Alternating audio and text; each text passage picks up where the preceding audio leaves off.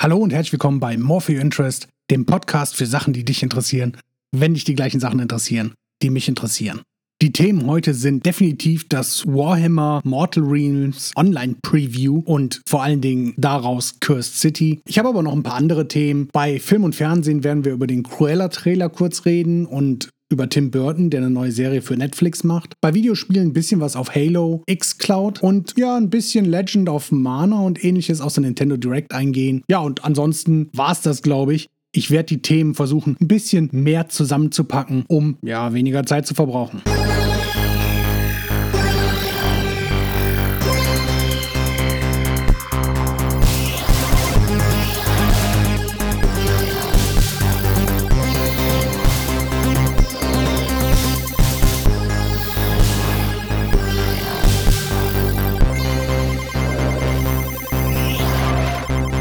Vorerst wollen wir aber mal über, ja, letzte Woche im Hause Micro Rebels reden.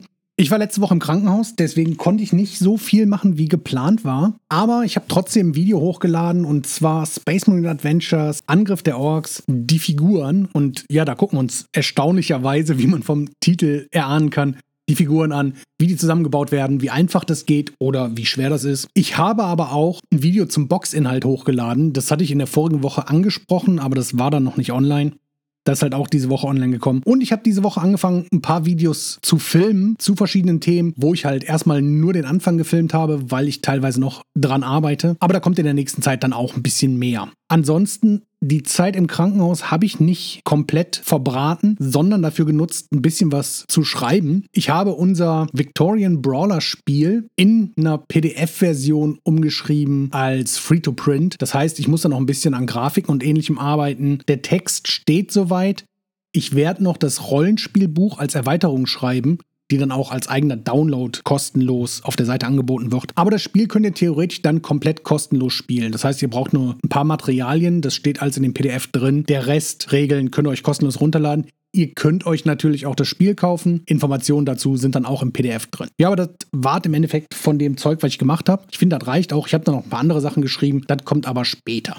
Das wäre jetzt der klassische Werbeblock der käme jetzt hier. Da wir noch keine Leute haben, die uns Geld geben wollen, um bei uns Werbung zu schalten, nutzen wir den, um euch zu sagen, ihr könnt uns einen Kaffee kaufen. Wenn ihr auf microrebels.com geht, findet ihr da den Punkt Powered by Koffein. Ich lebe zurzeit auf Koffein in flüssiger Form, wie man vielleicht auch hören kann, auch während dem Podcast. Normal nicht mit Mikro an, wenn ich trinke. Aber ja, ihr könnt mir einen Kaffee kaufen, wenn ihr wollt. Ihr könnt mir regelmäßig einen Kaffee ausgeben, wenn ihr wollt. Wenn euch das hier interessiert, wenn ihr es gut findet, wenn ihr mich unterstützen wollt und wenn ihr halt auch die Sachen, die ich auf die Micro Rebels und Gentlezen Seite pack, unterstützen wollt. Das ist alles powered by Koffein. Das heißt, kauft mir einen Kaffee und ich habe Power, um Sachen zu basteln.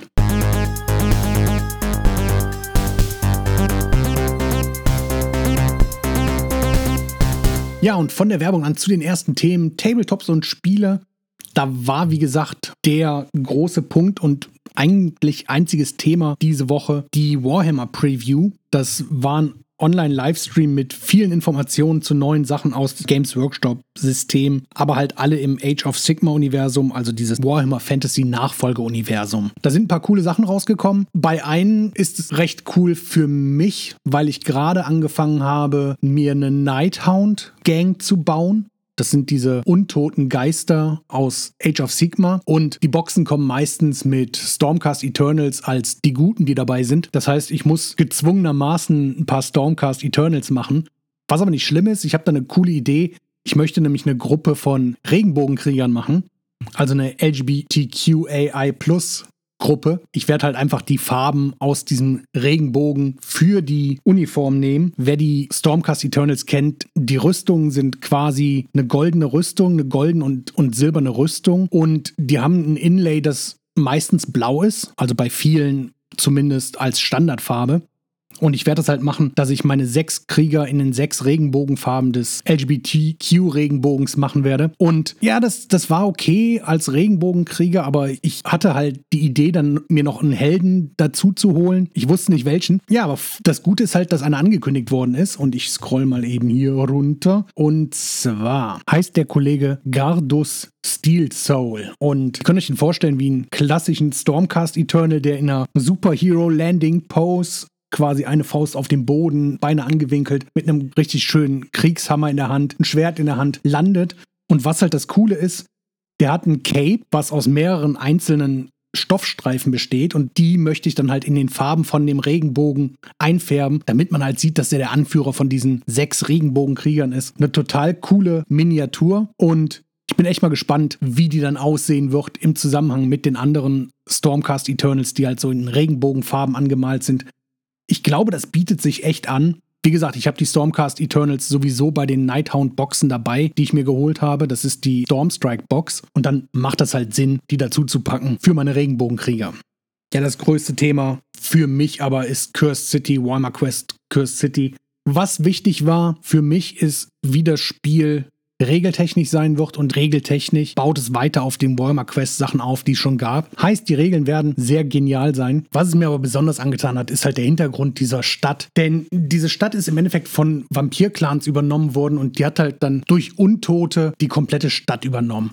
Und die Helden greifen halt diese Stadt an, um diese ja aus den Fängen des Bösens zu befreien was halt ein total cooler Hintergrund ist. Und das Coole ist halt, neben dem Spiel ist noch ein Buch angekündigt worden, das genau auf diesen Hintergrund eingeht. Und das wird das erste Mal sein, dass ich mir zu einem Brettspiel wirklich ein Buch dazu kaufe, weil ich möchte den Hintergrund halt kennen, um halt dieses Spiel so gut wie möglich spielen zu können und alle ja, Feinheiten der Hintergrundstory zu kennen. Wie gesagt, das ist sehr cool, vor allen Dingen, weil halt jede einzelne Miniatur, die in dem Spiel vorkommt, irgendwie in den Hintergrund eingebunden ist aber durch eine eigene Story, die halt ihre Story ist und nicht als Teil von einer großen Story unbedingt, was ja diesen Hintergrund extrem spannend für mich macht, weil Warhammer Quest halt wirklich noch ein Rollenspiel ist.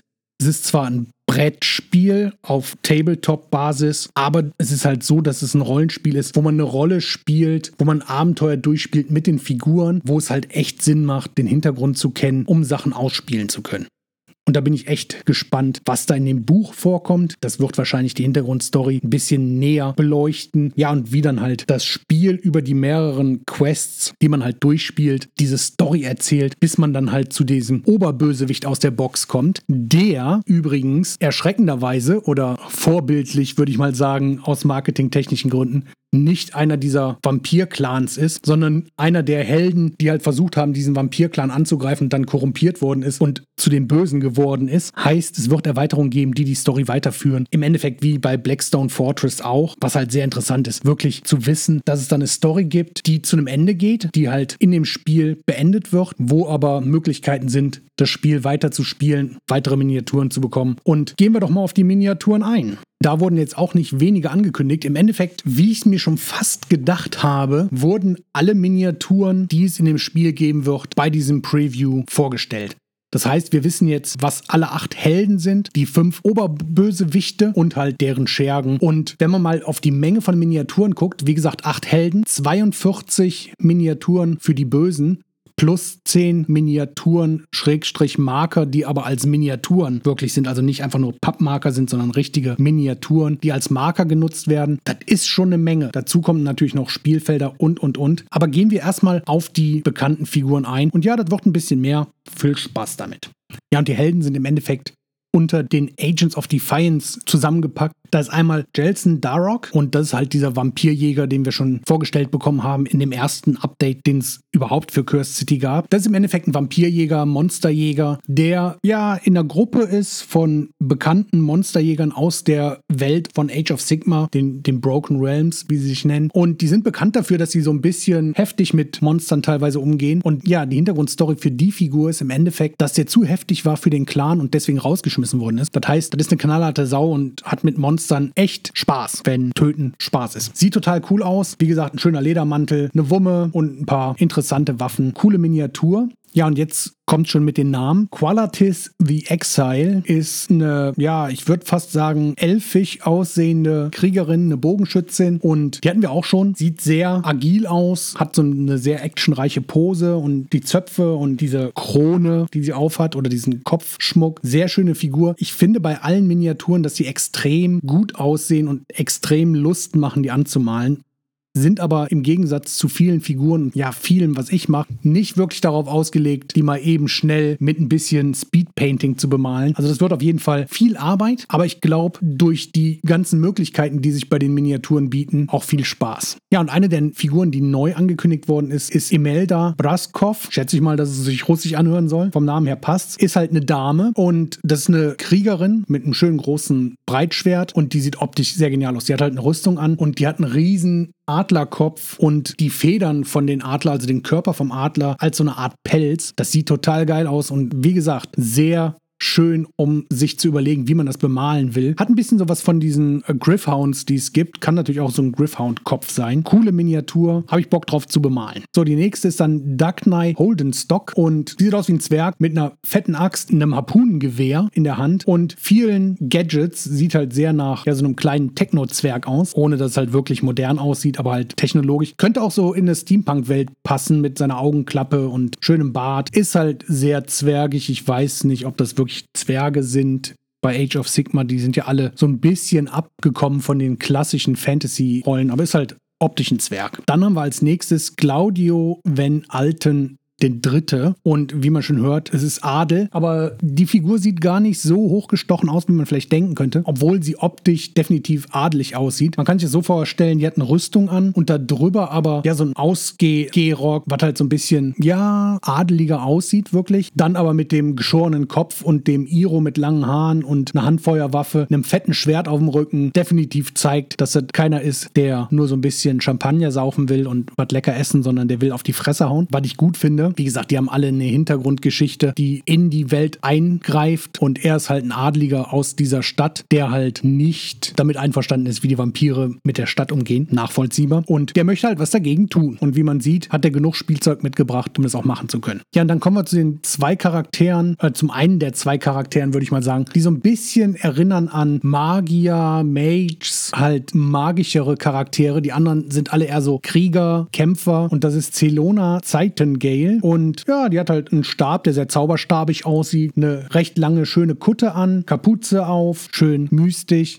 gefällt mir. Und dazu dann halt noch so eine schöne Kopfdeko, was ja gerade die Warhammer Age of Sigma Figuren sehr schön können. Optisch wie, wieder was, was einen dazu anregt, sich Ideen auszudenken, wie man das anmalen könnte. Also, wie gesagt, ich habe da echt noch keine Figur gesehen, die mir nicht gefällt. Ja, und die letzte Figur, keine Ahnung, wie das ausgesprochen wird. Ich versuch's mal. Oktrin Glimski? Glimskri? Irgendwie sowas. Ist halt ein Magier. Der hat halt in der Stadt gelebt und wollte nicht mit den Vampiren zusammenarbeiten. Ist dann der Stadt verwiesen worden und kommt halt jetzt zurück, um ja so ein bisschen bisschen die Stadt zurückzuerobern, ein bisschen was zu machen. Die haben auch teilweise eine Verbindung zu den in Anführungszeichen Bösewichten, Helden, also den Oberbösewichten. Deswegen ist es halt schön, dass man da zwischen den einzelnen Figuren noch Stories hat, die man dann halt ausspielen kann. Und die letzte Figur ist die optisch auf jeden Fall imposanteste. Das ist Brutok Corpse Eater. Und wie der Name schon sagt, der ist da hingekommen, um Spaß zu haben. Corpse Eater passt natürlich, ist ein Oger, ist ein Krieger und Oger sind bekannt dafür, dass sie Hunger haben, viel Hunger. Und der isst halt gerne tote Menschen oder tote irgendwas, Gegner halt. Tote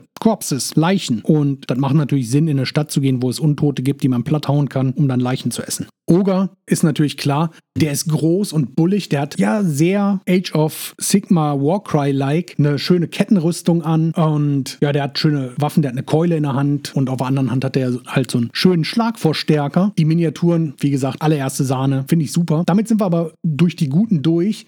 Dann gucken wir doch mal die Overlords of Ulfenkarn. Ja, das Gorslav the Gatekeeper ist natürlich eine Figur, die schon vorher vorgestellt worden war. Das ist der Kollege, der den Friedhof bewacht und nach und nach die Leichen wiederbelebt. Das ist schön, vor allen Dingen, weil wir jetzt die Miniaturen gesehen haben, die halt seine Gefolgsleute sind. Und das sind halt wirklich Zombies. Und jede einzelne von diesen, ich glaube, zehn Zombies hat halt eine eigene Miniatur. Da sind halt keine doppelten Miniaturen drin, Und man sieht halt von der Hintergrundstory, die sind beerdigt worden und weil die Leute Angst hatten, dass die als Untote wieder auferstehen, haben die die Grabsteine mit Speeren durch die leblosen Körper gehauen. Das heißt, die haben quasi die leblosen Körper aufgespießt, hat aber nichts gebracht. Die Zombies laufen halt jetzt mit den Grabsteinen auf dem Rücken rum. Sehr geile Miniaturen, schöne Mittelalter-Zombies und wie gesagt, diese Grabsteine, die da drauf sind, wo man erstmal denkt, das macht doch gar keinen Sinn, aber wenn man sich die dann genauer anguckt und dann sieht, dass die wirklich ja da reingehämmert worden sind, das ist schon sehr, ja, brutal. Gefällt mir. Die andere Figur, die wir kennengelernt haben, ist halt der Skelettkrieger, der äh, Captain Helgrin. Und da haben wir halt auch schon ein paar von den Skelettkriegern gesehen. Und jetzt halt den Rest. Das sind auch, ich glaube, zehn Stück oder acht. Und die haben auch alle einzelne Miniaturen, sind halt schöne Skelettkrieger. Die Klamotten zersetzen sich so langsam und, und hängen in Fetzen vom Körper runter, aber schön vom Wind angeweht, das optisch schön ist. Haben immer noch ihre Rüstung an, haben ihre Rüstungswaffen an, sehen halt aus wie die Stadtwache, nur in Untot. Richtig schön. Ja, dann haben wir Torgilius, den Chamberlain. Den haben wir auch schon gesehen. Nee, der ist diese Woche vorgestellt worden. Genau, da haben wir noch nicht drüber gesprochen. Der ist halt auch eine coole Figur. Ist halt so ein kleiner Magier, in Anführungszeichen, oder jemand, der halt mit Magie rumhantiert hat. Und der hat halt die Kraft, diese ja, Lebewesen, die in der Stadt leben, zu übernehmen. Also Ratten, Raben, Fledermäuse, ja, und, und Wölfe und, und, und Hunde und ähnliches, die in der Stadt rumlaufen. Und beobachtet halt die Helden und ist halt ja quasi dieses Beobachtungsnetz, diese Figur, die halt alles beobachtet und alles sieht weil die sich halt in diese Viecher reinversetzen kann. Und die Miniatur ist halt eine recht kleine, ein bisschen, ja, bisschen zusammengefallenere Figur, die halt dann aber total viele Viecher bei sich hat. Wie gesagt, ein Raben, da läuft so ein Kojoten-Wolf-Ding rum, die hat eine Fledermaus dabei, eine Ratte auf dem Kopf und man sieht dem halt echt schön an, was der so macht. Was wir dann auch gesehen haben, und die haben wir in dem Teaser-Trailer, den es gab, auch schon angeteasert gesehen, sind halt die Bloodborne. Das sind halt so Vampir, naja, nicht, nicht wirklich Vampire, würde ich sagen, sondern eher so Vampir-Biester. Und die klettern halt gerne, die können nicht wirklich fliegen, so wie es aussieht, aber sind halt sehr gewandt und ja, so eine Mischung zwischen Biesterwesen und Vampir. Sind halt Krieger, gibt es mehrere von, sehen richtig cool aus und ich bin echt gespannt, wie die im Spiel eingesetzt werden. Die werden halt einer von den größeren Gegnern werden und sind halt die Gefolgsleute vom Vampir-Clan. Ja, und zu guter Letzt dann den Oberbösewicht, zumindest von dieser Box. Das ist Ruduka, der Wolf. Und der sieht genauso aus, wie man sich den vorstellt, wenn man den Namen hört. Oder ähnlich aus, wie man sich ihn vorstellt. Ist halt ein Ogerkrieger.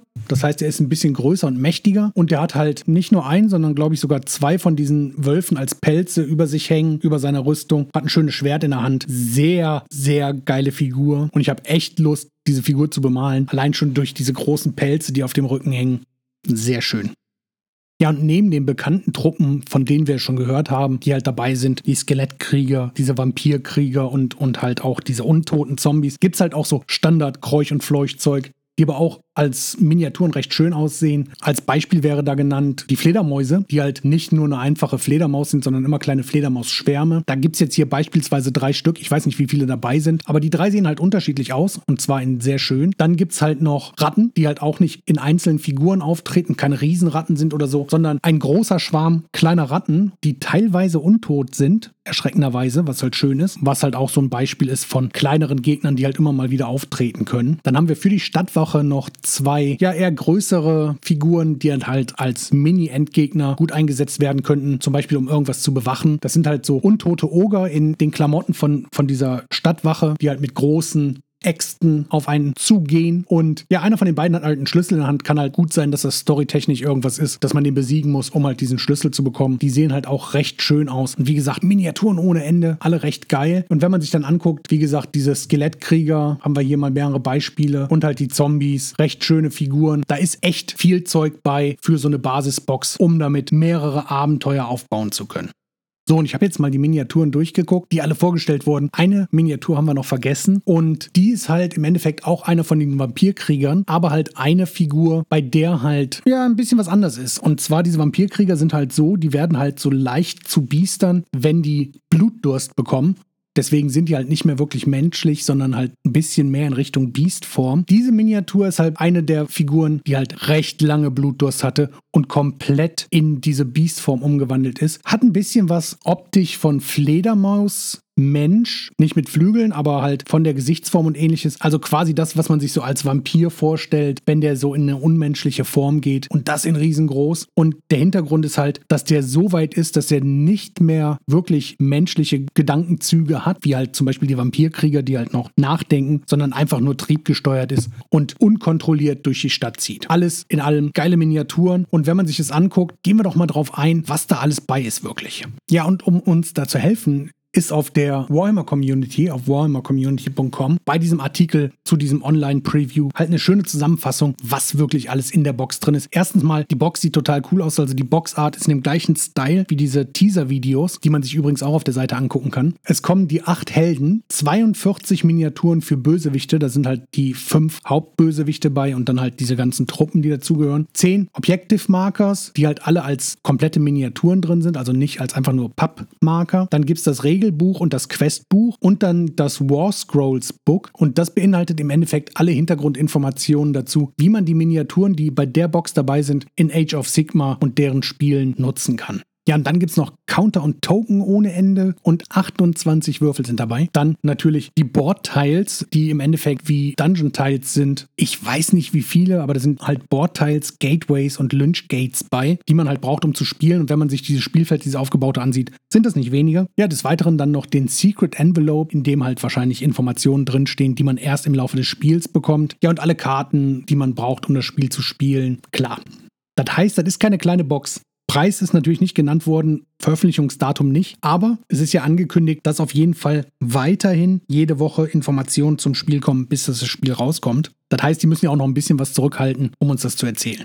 Alles in allem gefällt mir diese Box richtig, richtig gut. Also wie gesagt, der Hintergrund meines Erachtens super. Die Miniaturen, da habe ich keine einzige gesehen, wo ich gedacht habe, okay, sieht okay aus, aber mehr nicht, sondern die sehen alle gut aus. Sogar die kleinen Standard-Dinger wie diese Fledermäuse und, und Rattendinger sehen total gut aus. Die Bordteils sehen jetzt auch nicht wirklich schlecht aus, sind halt bedruckte Pappteils. Was will man da großartig falsch machen? Dass sie mit den Grafiken hinbekommen, das kennen wir schon länger. Und ich bin gespannt, was der Preis ist. Ich werde es wahrscheinlich auf jeden Fall kaufen, also wenn es nicht extrem teuer wird. Wenn es in dem gleichen preislichen Bereich ist wie Blackstone Fortress, ist das auf jeden Fall ein Must-Buy dieses Jahr für mich.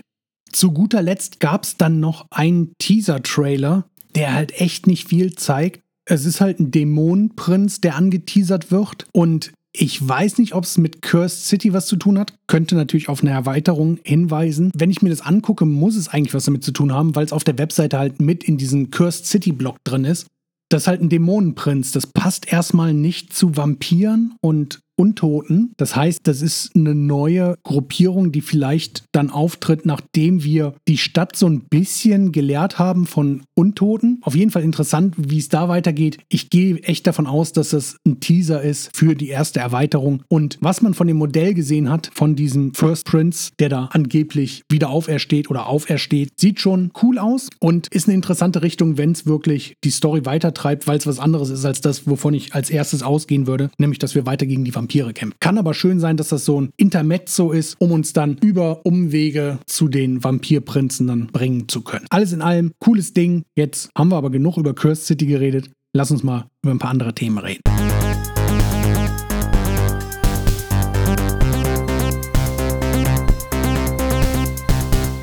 Und zwar Film und Fernsehen. Da haben wir jetzt erstmal genug über Tabletops geredet oder Tabletop-Sachen. Cruella-Trailer. Habt ihr den gesehen? Cruella ist ja die Böse von 101 Dalmatiner. Und als ich zuerst gehört habe, dass es einen Film geben wird mit Cruella, war ich mir nicht so sicher, in welche Richtung der gehen wird. Oder ob das einfach nur ein anders benannter und aus einer anderen Sicht gesehener ja, Film ist, von 101 Dalmatiner, obwohl der im Original auch aus ein bisschen aus der Sicht von Cruella ist. Aber wenn man sich den Trailer anguckt, der hat schon so ein bisschen was von, ja, dem, dem Joker-Film, dem letzten, der halt komplett so eine Entstehungsgeschichte von einem Bösewicht erzählt. Ist halt sehr interessant. Bin ich mal gespannt, wenn wir da mehr erfahren, was da an Story drin ist. Sollte man sich auf jeden Fall mal angucken.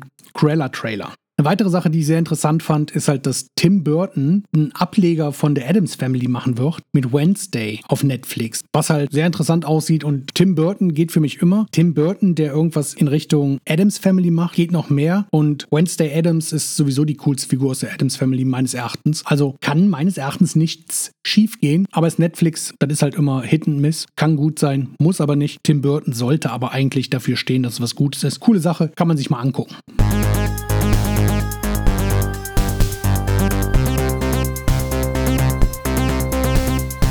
Ja, dann kommen wir doch als nächstes mal zu Videospielen. Videospiele, ich hatte vorige Woche angekündigt, dass Halo ja auf irgendeiner anderen Plattform spielbar sein wird. Da wurde dann gemunkelt, dass das vielleicht hier auf Smart TVs sein könnte oder auf iOS. Und ja, das stimmt beides ein bisschen, denn Microsoft arbeitet daran, xCloud für den Browser laufen zu bekommen. Und das wäre dann die Möglichkeit, die Master Chief Collection im Endeffekt auf iOS, auf dem Fernseher und auf jedem Notebook, das eine Webseite anzeigen kann, spielen zu können, wenn die Internetleitung gut genug ist. Und wenn das System dann halt wirklich funktioniert, ist es halt quasi eine 720p aufgelöste Xbox, die bei Microsoft irgendwo auf einem Rechner läuft und die ihr in jedem Browser anzeigen könnt. Das heißt, für die 15 Euro für xCloud und Game Pass Ultimate könnt ihr im Endeffekt, ohne dass ihr euch eine Konsole kauft, indem dass ihr euch einfach einen Controller besorgt, auf jedem Gerät, was im Endeffekt die Webseite anzeigen kann, spielen, solange ihr eine gute Internetverbindung habt. Ist halt echt eine Option und eine Überlegung, wenn man bedenkt, dass die Xbox Series S S auch bei 300 Euro liegt und noch immer nicht verfügbar ist. Und wie gesagt, viele ein Handy, ein Notebook oder ähnliches haben, die vielleicht nicht mehr so gut laufen, um darauf Spiele laufen zu lassen, aber halt ein Browserfenster, was im Endeffekt ein Video streamt, ohne Probleme anzeigen können. Finde ich also sehr interessant, dass die da in die Richtung was machen. Und Microsoft hat halt Spiele ohne Ende. Wenn ich wirklich die komplette Game Pass Xbox Armada an Spielen, die die haben, spielen kann,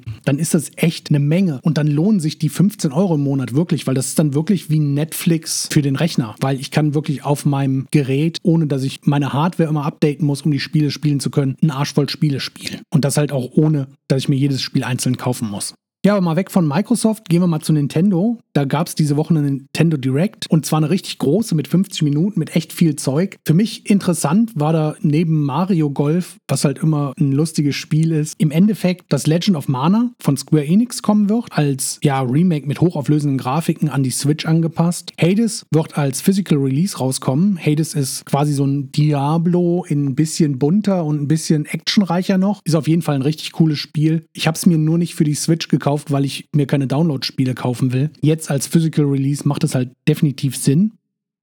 Ja, dann ist Apex Legends auch angekündigt worden für die Switch, was halt schön ist, dass es endlich auf die Switch kommt, wird auch mal langsam Zeit meines Erachtens. Und dann halt als großes Zelda-Spiel, was halt kommen wird, weil halt noch nicht viel über Breath of the Wild 2 gesagt worden konnte, außer dass die Arbeit daran gut weitergeht und dass die im Zeitplan liegen, was auch immer der Zeitplan bei denen ist. Aber Skyward Sword in der HD-Version ist wirklich ein komplettes Remake des Originalspiels Skyward Sword. Und Skyward Sword war im Endeffekt das letzte Zelda-Konsolenspiel, vor Breath of the Wild. Und wenn man jetzt in der Retroperspektive auf das Spiel drauf guckt, dann sieht man da halt viele Sachen, die in Breath of the Wild dann wirklich Standard geworden sind für Zelda-Spiele, die da zum ersten Mal aufgekommen sind. Man hat zum Beispiel diesen Stamina-Reifen, wenn man läuft.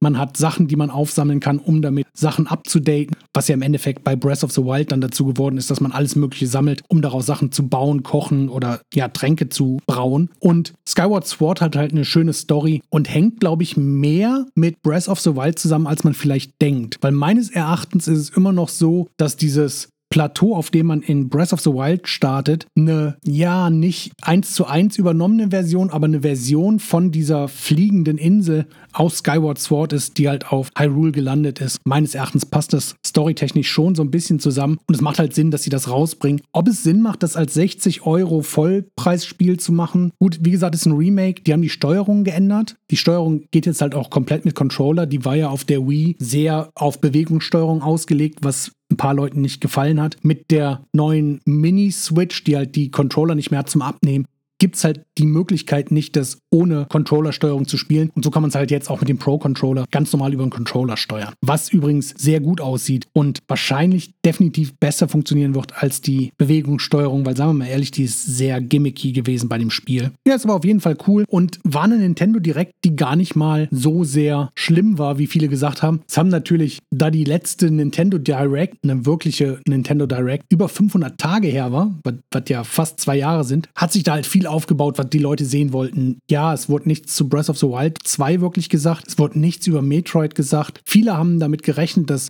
viel mehr Zelda kommt, weil ja die 35 Jahre Zelda als Jubiläum sind. Die sind Nintendo-technisch noch in dem Mario Anniversary und die werden erst um April rum anfangen, wirklich 35 Jahre Zelda zu feiern. Deswegen gehe ich davon aus, dass es da mal nochmal Direct geben wird, die vielleicht ein bisschen kleiner ist, aber auf diese 35 Jahre Zelda eingehen wird und uns dann mehr Sachen, ja, zeigen wird, die dann wirklich Zelda-technisch neu aufgelegt werden. Ich gehe davon aus, dass wir fast alle Zelda-Spiele, die 3D waren, bekommen. Wie gesagt, es gab diesen Rumor von diesen 2D-Spielen. Muss man mal gucken, ob die kommen. Aber das war halt die Direct. Meines Erachtens war die okay. Klar waren da viele Sachen bei, die vielleicht, wo man vielleicht mehr hätte an Informationen bekommen können. Aber Nintendo muss halt auch gucken, wie die die Informationen raushauen.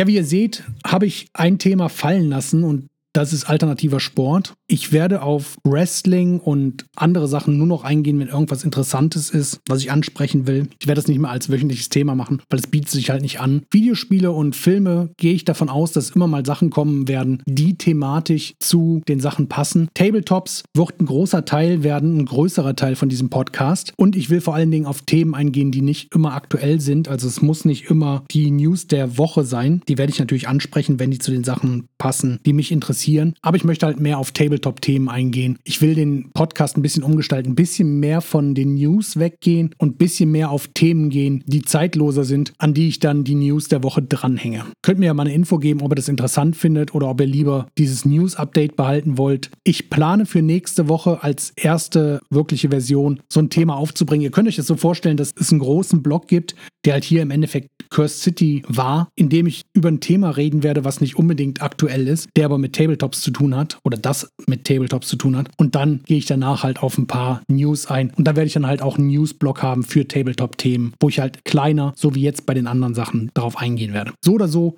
danke ich euch fürs Zuhören. Ihr kennt das, ihr könnt Leuten davon erzählen, ihr könnt abonnieren und ihr könnt mir einen Kaffee ausgeben. Ihr wisst das alles und ihr könnt euch meine Videos angucken auf More for Your Interest und irgendwann, wenn ich dann mal so weit bin, auch auf Micro Rebels, auf meinen beiden YouTube-Kanälen, wird aber hier angekündigt. Das heißt, wenn ihr hier regelmäßig reinhört, kriegt ihr mit, wenn ich auf Micro Rebels was raushau. Und ja, was ich auf den More for Your Interest-Kanal raushaue, sage ich euch ja auch immer am Anfang. Ich danke fürs Zuhören. Bis nächste Woche. Man hört sich. Ciao.